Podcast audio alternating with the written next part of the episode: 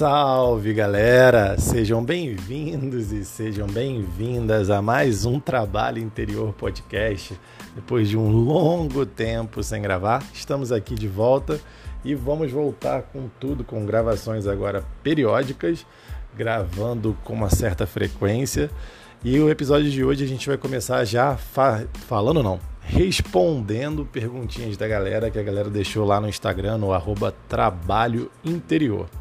Vou começar. As perguntas foram todas pela uma caixinha anônima, então não tenho saber, não tem como eu saber quem foi que colocou. Então vou só colocar exatamente como veio a pergunta aqui, beleza? E a primeira pergunta que chegou foi: qual sua opinião sobre festa de casamento? Então, durante muito tempo da minha vida eu achava que festa de casamento era uma besteira, que era basicamente gastar dinheiro à toa até que eu fiz uma festa de casamento, né? Quando eu casei, é, a gente fez uma festa diferente, a gente casou num lugar aberto, com pé no chão, gramado e tal, não teve igreja. A cerimônia foi realizada por amigos meus, meus e da minha ex-esposa. E foi um negócio bem diferente e, cara, valeu muito a pena, assim. É, recomendo, inclusive, para todo mundo. Eu sei que é uma grana muito alta. Você fala, ah, poderia viajar e tal.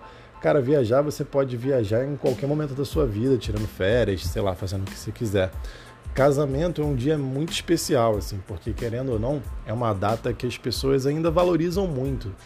Então é um dia, talvez, provavelmente, o único dia na sua vida que você vai ter todas as pessoas, ou pelo menos a maioria das pessoas que você ama e que te amam, que se importam com você, que se importam com o casal reunidas no mesmo lugar, no mesmo horário.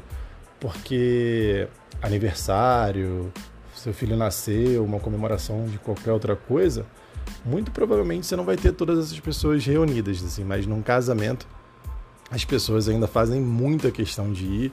Então acaba que é um dia muito emocionante, eu achei muito incrível, eu chorei horrores, assim, uma explosão de amor muito, muito forte. Então eu e eu, Felipe, acho que vale muito, muito, muito a pena, assim. Porque é um negócio que você não vai viver é, provavelmente de novo, assim. Aquelas pessoas que estavam ali naquele horário não vão estar, muito provavelmente, mesmo que se você casar uma segunda vez, sabe? Então achei muito especial, super recomendo. É, por mais que na época, durante muito tempo da minha vida, eu achei que não fosse querer, hoje eu acho que super vale a pena, assim, acho que é bem, bem maneiro mesmo. É, não foi estressante organizar, foi até bem tranquilo, assim. Eu e minha ex, a gente se dava muito bem, então as coisas a gente foi entregando, assim. Sabia que não seria um dia perfeito e acabou sendo porque foi muito maneiro de várias formas diferentes. Então, super recomendo. Próxima pergunta que colocaram aqui. O que, que você tem assistido, Felipe? Bom, eu assisti uma série recentemente na Star Plus chamada The Bear, O Urso que eu achei muito, muito boa, assim, é curtinha, são só oito episódios e é basicamente a história de um chefe de cozinha que é muito renomado, muito famoso. Ele trabalhava no melhor restaurante do mundo, assim, no restaurante mais premiado do mundo. Ele acaba largando esse restaurante para poder assumir um restaurante de fundo de quintal, assim, mas muito tradicional em Chicago, se eu não me engano. E é um restaurante que era do irmão dele que se suicidou. E aí a história se passa ele assumindo esse restaurante. Os personagens são muito interessantes, os diálogos são muito bons. É, fala sobre toda essa pressão, assim, esse ambiente tóxico que é o ambiente da cozinha e dos restaurantes, o quanto é estressante assumir um negócio. Eu achei muito, muito bom, muito bom mesmo, assim, você sente adrenalina nos episódios. Fora isso, eu tô me arrastando assistindo Sandman. Eu tô achando bom, mas tô achando meio arrastado fico parcelando ele para ver. E tô assistindo, assisti pô, o Anéis do Poder, que eu fiquei maravilhado, assim, achei muito incrível, muito incrível mesmo. Que é a série prequel lá do, do Senhor dos Anéis. Depois disso assisti todas os, as versões estendidas do Senhor dos Anéis, porque eu fiquei muito no hype, achei muito bom. E assisti também o Casa do Dragão, que eu achei também muito, muito bom. Muito, muito bom. Vale muito a pena para quem gostou de Game of Thrones. Casa do Dragão também tá muito bom. E agora acompanhando, acompanhando. É...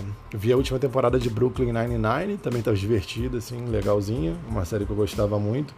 E tô assistindo dois animes que eu tô acompanhando eles regularmente, que é o Boku no Hero, que tá bem maneiro, que é basicamente um anime de super-heróis com poderes e fica mostrando essa escola de super-heróis, bem básico assim, mas bem bem divertidinho. E o outro é o Chainsaw Man, que é a história do maluco que é meio humano, meio demônio só que tem várias críticas sociais, assim, em forma de metáfora. Tá no sexto episódio agora da primeira temporada e eu tô achando bem bom, assim. Se você consegue olhar além da artificialidade assim, do anime, se olhar as metáforas relacionadas à sociedade contemporânea, acho que é um prato cheio, prato cheio mesmo. Vamos para a próxima. Como você lida e se sente com as investidas das suas clientes? Então, isso na prática não acontece, né, cara? É muito raro, eu acho que nunca praticamente aconteceu de alguém chegar em cima de mim, ou durante uma massagem, ou durante uma aula, não que eu lembre. É, essas coisas que acontecem no Instagram, assim, foi mais uma piada que virou meme entre a galera que me segue há muito tempo. Disso muitos anos atrás, sei lá, lá para 2019, quando eu ainda fazia, fazia muitas caixinhas de perguntas, a galera ficava me zoando e tal. E aí virou piada entre as pessoas é, mandarem cantadas, essas coisas. Mas é isso, assim, nunca nunca virou real. Ninguém nunca chegou para mim para falar nada, sabe? Sempre ficou na piadinha do Instagram e acabou que era divertida e colocava lá aquele meme do cachorrinho com a casa pegando fogo. Para isso, assim, sempre foi piada pra galera, então nunca passou disso. Eu lá, eu lido de um jeito meio desse jeito, tipo, não tem muito o que fazer porque não acontece. Próxima pergunta. É, você não se sente sobrecarregado com tantas obrigações, aulas, ADM, que eu acho que é administrar tudo isso, Instagram, etc. Cara, eu me sinto, me sinto muitas vezes assim. Com as aulas não, porque é um negócio que eu realmente me amarro muito em dar aula. A partir do momento que a aula começa, parece que eu sou transferido para um outro lugar, sabe? Ali eu fico muito, muito feliz, eu tô 100% ali inteiro. Não tô falando nem isso da boca para fora para parecer o melhor professor do mundo, super dedicado, nem é isso. É porque realmente é uma parada que eu acho muito, muito maneira e é um dos momentos na minha vida assim que eu tô 100% ali entregue. A parte mais chata para mim é essa parte de cobrar aluno, de ver lugar, organização. Isso eu acho muito chato, isso me sobrecarrega mais do que eu gostaria, mas faz parte. Cara, o Instagram é um negócio que eu lido muito mal, tenho tentado lidar bem, mas eu, a prática se mostra sempre que eu me frustro muito, assim, porque não consegui encontrar nunca um equilíbrio que eu acho satisfatório, que é, tenho tentado levar de um jeito menos estressante, assim, mais despreocupado, mas eu acho que é isso. Próxima pergunta: Qual o seu signo? E os signos são o terraplanismo socialmente aceito? Então, meu signo é aquário, eu sou aquariano, me considero bem aquariano, bastante mesmo. E eu, eu acho que não, cara. Provavelmente essa pessoa que escreveu isso, pô, fica criticando essa parada de signo, essa parada de astrologia, e, pô, certamente deve crer ou ter crenças em coisas também que, pô, se bobear é inacreditável e fica perturbando os outros. Eu não entendo isso, sabe? Tipo, se você não, não acredita numa parada, deixa os outros acreditarem, cara. Deixa os outros viverem do jeito que eles querem viver. Ninguém fica te obrigando a nada por conta do seu signo, não. Aposto que isso aí é coisa de escorpião, cara. Escorpião que é assim, perturbado, sabe? Que quer ficar perturbando os outros porque não participa da rodinha. Eu não acho que seja terraplanismo, não. Acho que cada um acredita no que quiser acreditar. E, e é isso. Eu gosto muito de falar sobre isso porque eu acho muito divertido. Muito divertido mesmo. Próxima pergunta. Cadê? Peraí que eu me perdi. Agora o restante está aqui no outro canto. Não desistam de mim. Pera aí. Ai, ai. E o tempo vai passando porque eu sou burro e esqueci de abrir o celular. Tô abrindo aqui. Algumas eu anotei, outras eu tirei foto. Pronto, cheguei. É, já passou por alguma situação que te fez cogitar largar a massagem e o yoga já recentemente pensei muito nisso assim principalmente por conta dessa necessidade de estar tá vinculando esse marketing, a publicidade, as aulas de yoga, isso eu acho muito cansativo, muito cansativo. Minha parada é dar aula. É... Recentemente tentei abrir um estúdio, um home studio em casa, né? Na parte das aulas de yoga as coisas deram meio errado na parte de infraestrutura e isso meio que sugou minha energia. Eu tava até achando que eu estava desanimado de dar aula, mas na verdade eu estava só não querendo lidar com a parte administrativa e eu não quero porque eu acho muito, muito ruim, muito estressante e para mim não funciona. Cogitei até voltar a trabalhar com direito, que é algo mais mais tranquilo no meu ver. Vamos lá, próxima pergunta. O que fez você escolher o curso de direito e qual foi o clique que te fez sair da área? Pensa em voltar um dia? Então, penso, penso sim, porque muitas vezes eu me pego pensando na praticidade, que é simplesmente ter um salário, ter férias, é, pensar no trabalho só de segunda a sexta, de 8 às 6 e acabou. Sei que é uma certa forma de me escravizar, mas, mas às vezes é muito mais prático, então às vezes eu penso muito sobre isso. Mas o que me fez na época cursar direito foi a necessidade, assim, eu não tinha passado no vestibular, eu estava meio depressivo com isso, porque basicamente todos os meus amigos passaram e eu fiquei muito triste. Eu tinha tentado publicidade na época. E eu tinha uma cunhada que era advogada e ela me incentivou muito, muito, muito, muito a fazer direito e tal. E aí na época eu prestei vestibular para Estácio, fiz, aí fiquei estudando lá. Acabou que no primeiro semestre, logo em seguida, eu fui trabalhar lá e aí eu consegui bolsa integral e fiquei estudando direito, mas o direito foi mais uma conveniência, uma necessidade do que um desejo. Com todo respeito a todos os profissionais de direito, é uma graduação que é muito simples, o direito é muito tranquilo, boa parte das áreas do direito são muito fáceis, as pessoas que complicam muito. Cara, eu confesso que eu não estudei 10% na faculdade, na graduação, do que eu estudei no ensino médio. Assim, no ensino médio eu achei muito mais difícil, tive que estudar muito mais. A graduação foi um negócio muito tranquilo. Não tô querendo cagar a goma nem nada, porque, pô, tenho uma humildade com isso, mas eu achava muito fácil, muito tranquilo.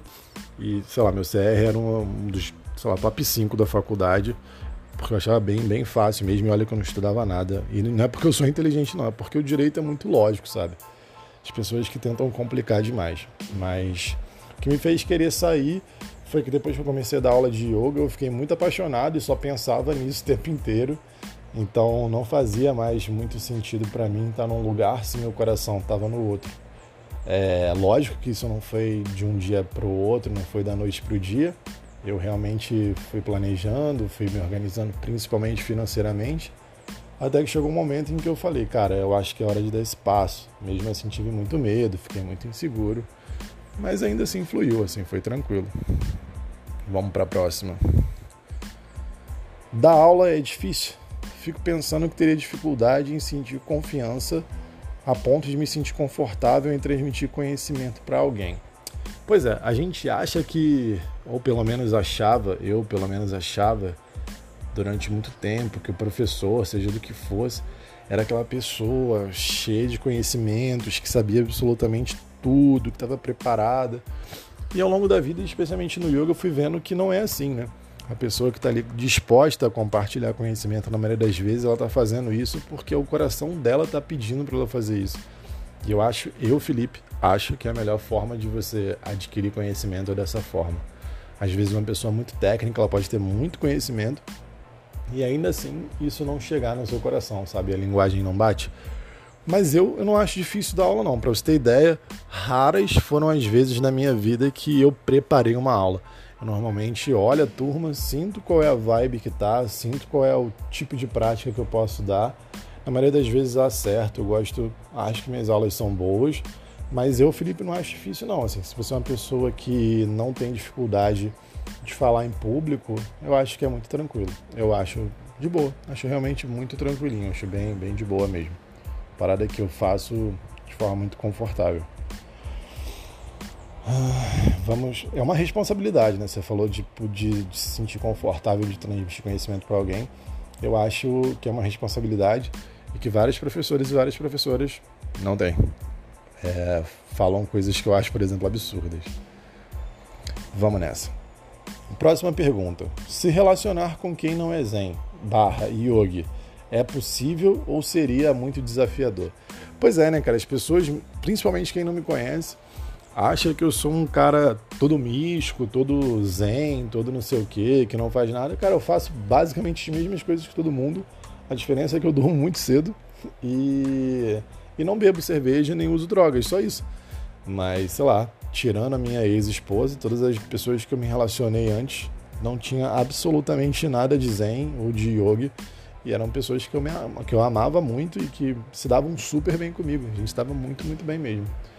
Então acho que isso tem, tem zero a ver com ser zen ou não. Acho que as pessoas não precisam gostar das mesmas coisas para se relacionar. Elas podem ser muito diferentes. Acho que assim, princípios, valores e filosofia de vida fazem muito mais sentido assim do que gosto. É, sei lá, sempre fui muito acostumado a me relacionar com pessoas com gostos completamente diferentes dos meus e tal. Então não acho isso um problema não. Muito pelo contrário, acho bem, bem tranquilo. Próxima pergunta.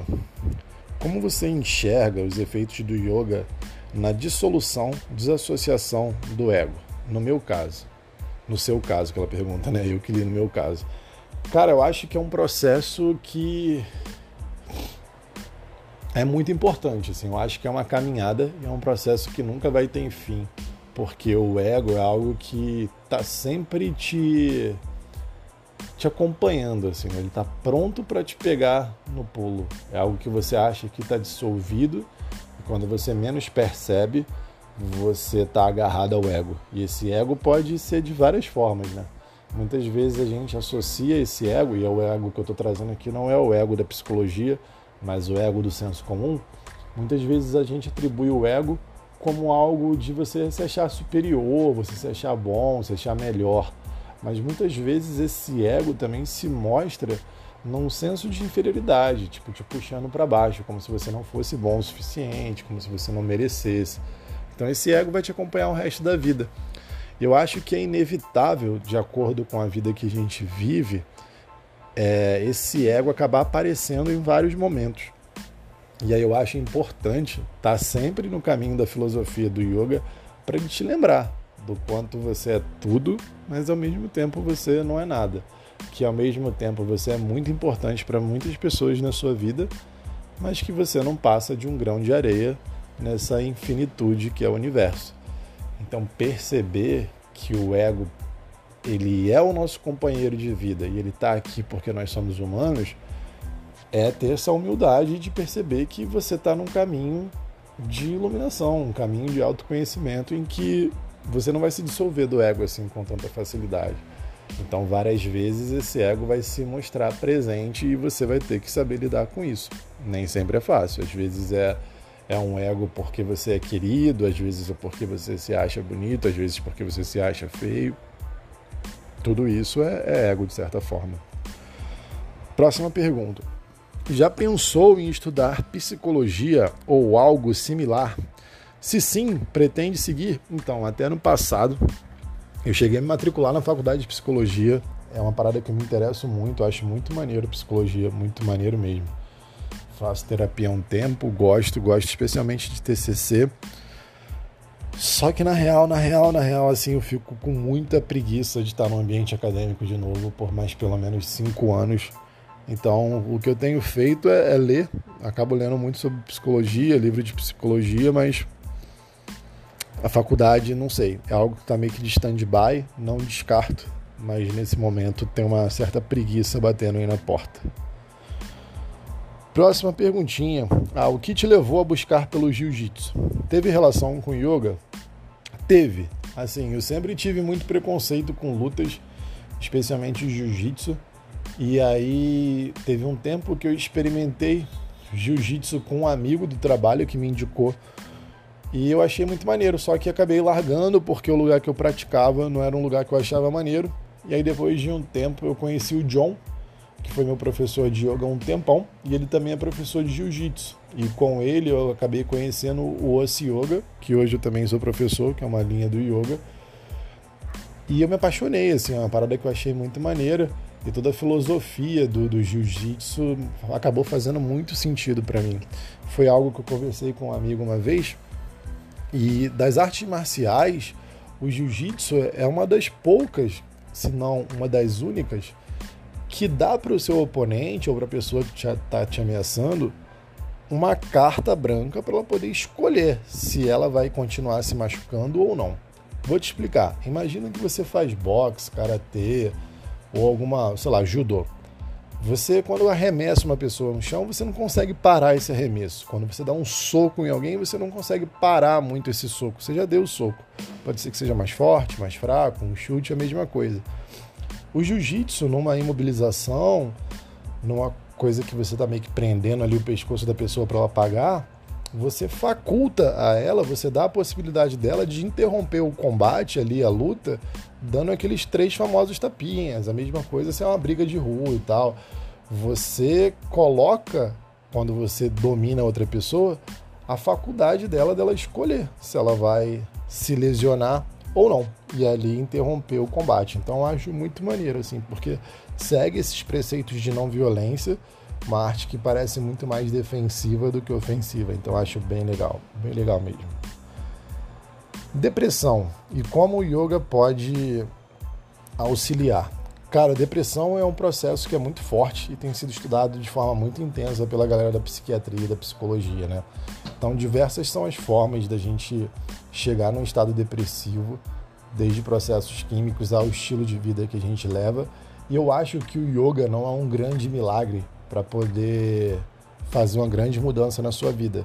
Mas eu acho que de fato ele pode ser um auxiliar para contribuir para uma mudança de estilo de vida, uma mudança de filosofia de vida que pode acabar contribuindo para você ter ou melhoras num processo de quadro de depressivo ou inclusive uma busca de saída desse processo depressivo. Então acho que vale super a pena, principalmente pela forma com a qual você começa a enxergar não só a sua mente, mas também o seu corpo. Então acho que vale super a pena experimentar. Próximo passo. Próxima pergunta. É uma pergunta grande e delicada. Estou ficando com um cara.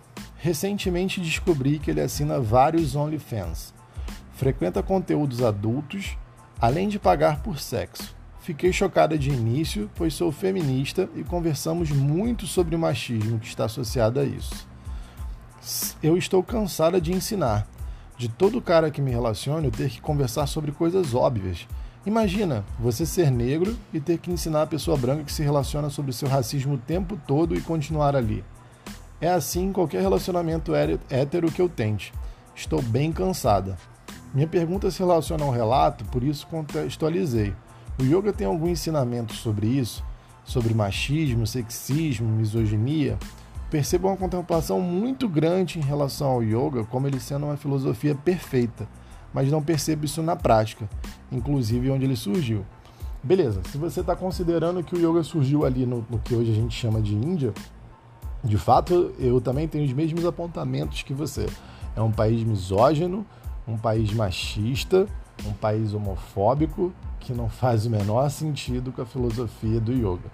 Porém, a Índia, por si só, ela não é um país que abraça a filosofia do yoga, né? Abraça o hinduísmo, que muitas vezes pode estar ligado ao yoga, mas muitas vezes, como no meu caso, não. Então, é, o yoga ele olha isso de forma muito curiosa, né? Porque a gente busca esse equilíbrio. Então, sem equilíbrio, isso não faz sentido. Uma relação equilibrada entre, no caso de uma relação heterossexual, uma relação entre homem e mulher de forma saudável, ou seja, sem machismo, sem misoginia, sem com que uma das partes se sinta inferior uma à outra. Agora, com relação ao seu caso especificamente, em que você traz vários pontos que você discorda dessa pessoa que você está se relacionando, é... por que não ponderar se talvez seja esse de fato o lugar que você tem que estar. Eu acho que muito mais do que apontar para os atos e escolhas do seu par, talvez seja apontar para os seus atos e escolhas, sabe? Tipo, é com esse tipo de pessoa, esse tipo de pessoa não querendo fazer qualquer tipo de julgamento sobre o cara, mas se determinadas atitudes A, B ou C da pessoa te trazem desconfortos, é nesse lugar que você quer permanecer, então acho que a reflexão pode vir mais por esse sentido, compreende? Vamos lá. vamos seguir em frente. Não, acho que acabaram as perguntas. Pois é, então, esse foi um podcast no estilo de perguntas e respostas. Eu quero te agradecer muito, de verdade, assim, por todas as perguntas que vocês fizeram lá. Tiveram várias piadinhas dando em cima, etc., como sempre, mas eu não compartilhei a maioria porque vocês são terríveis. Mas eu agradeço mesmo, assim, do fundo do coração, por compartilharem. É... Eu vou colocar esse podcast no ar e também vou compartilhar lá a capinha do episódio lá no Instagram. Se você ouviu esse podcast, vai lá, coloca lá no comentário. Pode ser que você tenha ouvido alguma coisa que fez sentido para você e o seu comentário pode trazer a atenção, o interesse de alguém. E esse podcast pode fazer com que essa pessoa também desperte alguma coisa, reflita sobre alguma coisa. Então é uma forma de você compartilhar o que você recebeu por aqui, seja lá o que você recebeu. Então, muito obrigado pela sua atenção, pelo seu carinho em me ouvir, por me acompanhar, tanto nas redes sociais quanto por aqui. Espero que você tenha aproveitado essa jornada, que a gente possa seguir juntos, que eu consiga gravar podcasts com mais periodicidade e que a gente possa estar junto nessa jornada. Então eu vou ver se para os próximos eu faço um esquema meio misto com algumas perguntas e respostas e também com um tema específico que eu vou trazer. Então, muito obrigado pela sua companhia. Namastê e valeu!